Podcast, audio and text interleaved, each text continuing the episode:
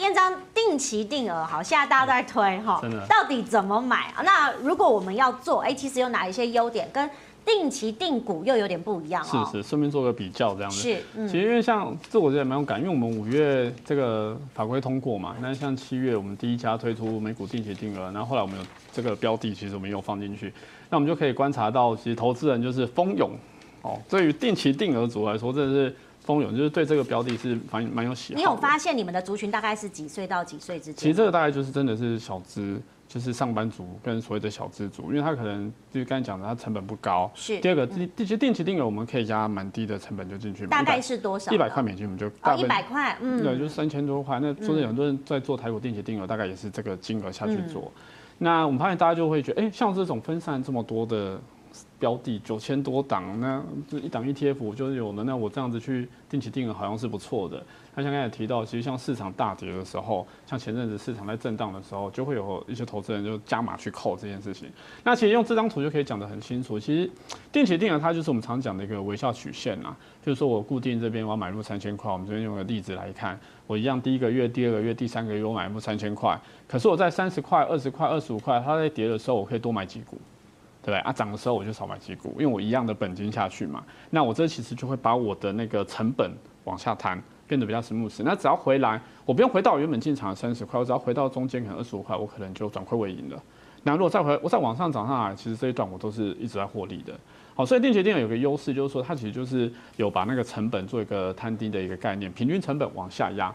那定期定股这个东西，其实因为是最早就开始做，那定期定股这个部分，其实就是说，因为美股是一股股就可以做交易。那对有些投资人来说，他就是说我就是累积我的股份数，用数量来计算。对，我就累累积我的股份数嘛。那当然有些公司涨就会多累积一些，那跌的时候你就会少买一些。好，那差别就是说，哎，因为定期定股它的成本可以比较低。因为我们讲一股一股就可以交易了，是，所以你也可以买一股啊。有些可能一股五十块，一股六十块，一股七十块，一股三十块。哎，有些人可能就是哎一股一股去做交易。所以其实这两个差别在，因为定期定额我们会有一个门槛，你是最少要扣个一百块美金或者三千块。那如果是定期定股，我们就可以一股股做交易。所以对投资人来说，他可以评估啊，我今天呃想要就是用这个固定的本金去扣，那我们就用定期定额。那如果我想说，哎，其实有时候我就是。等一下我们会讲一个定期不定额的，或是那种不不定额的那种策略。嗯，其实定期定股也有它的一个优势在了。好，那如果两相比较，因为你刚刚讲这微笑曲线嘛，你有比较过说，以时间拉长的话，定额还是定股可能的这个报酬率会高一些些？嗯，其实我们有比较过啦。嗯、如果假设只是把这两个拉在一起比，然后我们有回测做 back testing 的一个状况，然后去测 SPY，然后我们测就从一九九五年成立以来。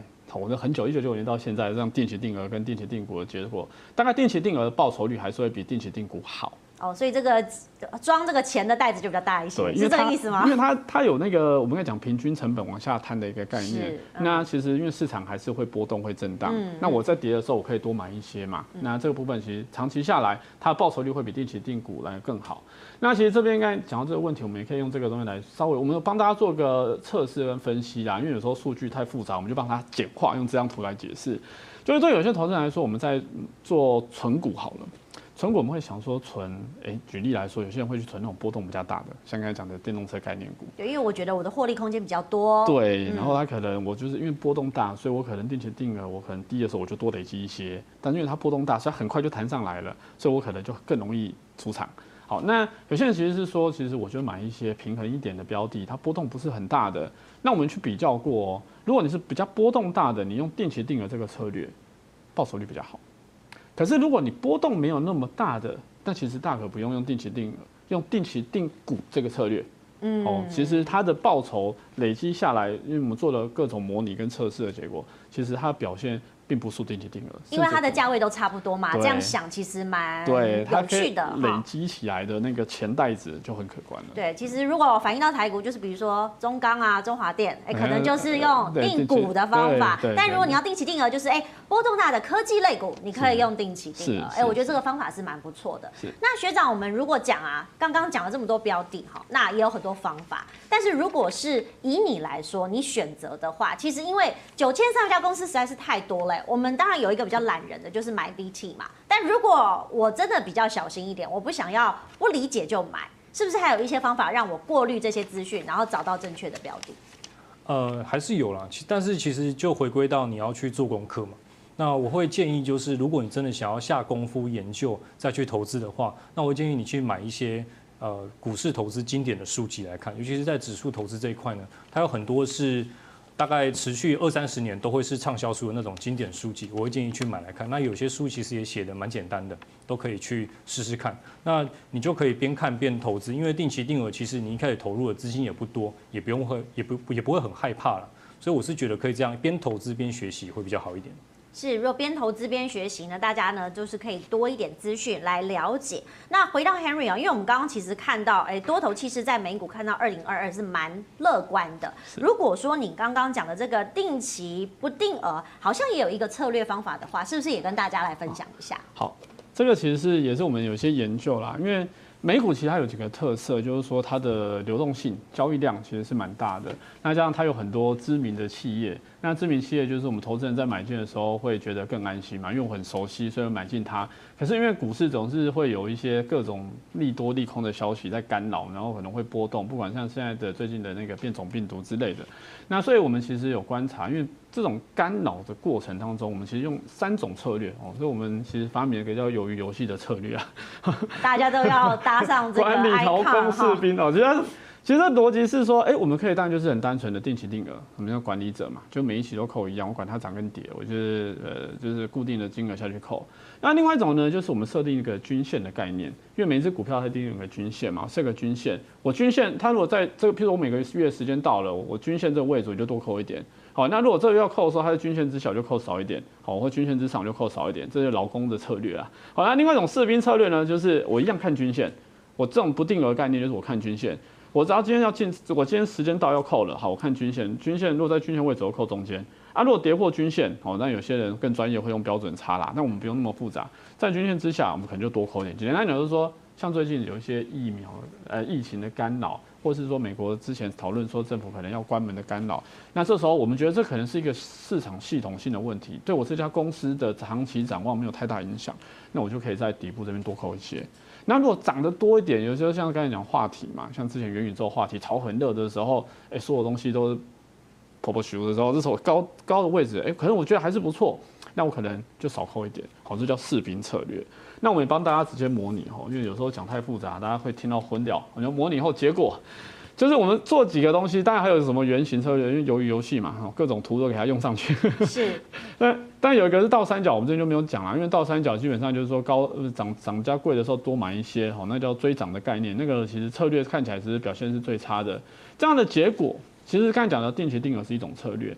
那如果投资者你更专业，你也可以用定期不定额的策略。好，就是我们这边所谓的正三角形的这个策略，就是我们设一个均线，它如果跌破均线，然后在均线下面，我们假设你真的看好这家公司是好的，你就可以多买一些。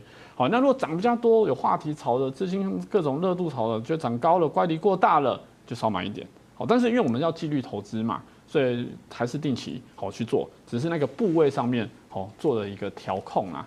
好，所以呢，策略就很重要啦。哦，你要做这样的一个定期不定额的策略。我们前面讲，其实你不你在做这些好的公司，你可以用定期定额做，那你也可以用定期不定额这个策略。那我觉得归纳出来，我们刚才讲的这个结果，跟包含帮大家测试和回测的一个结果，三角形这个策略当然是获利最好的，当然就需要一点纪律跟大家去追、去去去关注。但其实有几个重点，第一个你要找的公司还是找基本面好的。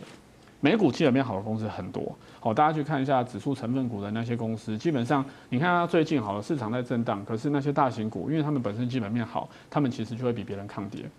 再就是具长期增值潜力的，比如说它可能正在改变人类的生活，正在改变我们的世界。个人去想想，很多东西正在改变你，譬如说像现在疫情的关系，我们线上会议增加了。譬如说，像现在车子好了，很多自动跟车这个东西已经开始变成标配了。那这些都是在改变我们的生活，我们的世界。那这些长长期增值潜力的公司，其实就很适合用这种策略来做。节目的前段呢，都在讲，哎，这个美股非常的有希望，很有机会哈。但是后面我们要真的来提醒大家风险的存在。我先请李财学长跟大家分享一下，因为其实过去你投资，包含 ETF 也是相对稳健哈，也有一些个股。但有没有遇过说你自己在投资美股的时候，有发生一些令人很傻眼，或是啊，真的是很害怕的事情？就是遇到大跌的时候嘛，遇到大跌的时候难免慌张。像去年。我在遇到大概三月多开始大跌嘛，那那时候我手上其实有手痒买了一些小小的个股，这样哇那个。很可怕，他们往下是往下的喷泉啊，跟瀑布一样，呃，熔断嘛，他们好几天都是熔断。然后那时候我想要加码，我就是弄了很多钱要加码这样。然后我加码标的其实很简单，我就是买大盘而已。可是我那时候要下单的时候啊，我手一直在抖，我是不夸张，我手真的就就不知道要不要按下去这样子。明天会不会更低的？对，然后就还是给它按下去。那我还有做一些操作，就是我觉得那是很韭菜的时候。现在我回想起来，真的太白痴了。但是。人性就是这样，譬如说我在它跌的时候，我想说好，我现在先卖出，明天我再给它接回来。哦，这个就是航海王族群的一贯策略 吗？但是我弄我一样是做大盘哦，是。但是有时候人性就是这样，我刚好我卖掉的时候就是最低点，它就再也没有到那个低点过，然后就上来了，一路就上来了。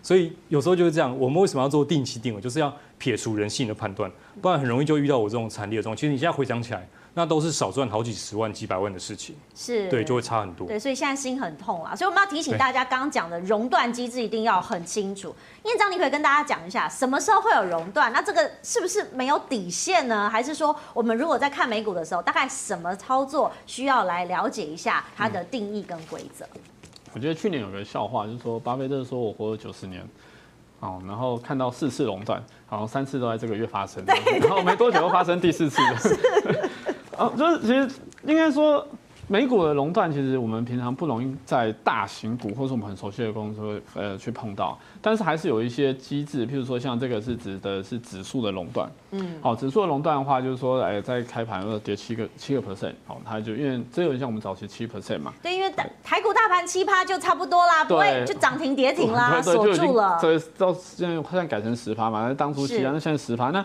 美股是这样，它跌到七趴就会暂停交易十五分钟。嗯，那再往下跌，那跌到三趴就再暂停十五分钟。那如果跌到二十 percent 就直接终止交易了。好，所以美股其实是有这期，但是历史上还没有发生到整个股市就关门了。好，但是有发生熔断。那这个是指数，其实个股也有熔断。美个美股个股熔断，其实它又会更复杂。它会依据这家公司，它是不是 S M P 五百，或是罗素三千指数成分股，或是说它如果不是这些成分股，它的股价是在几块钱之下，它的熔断是几趴都不太一样。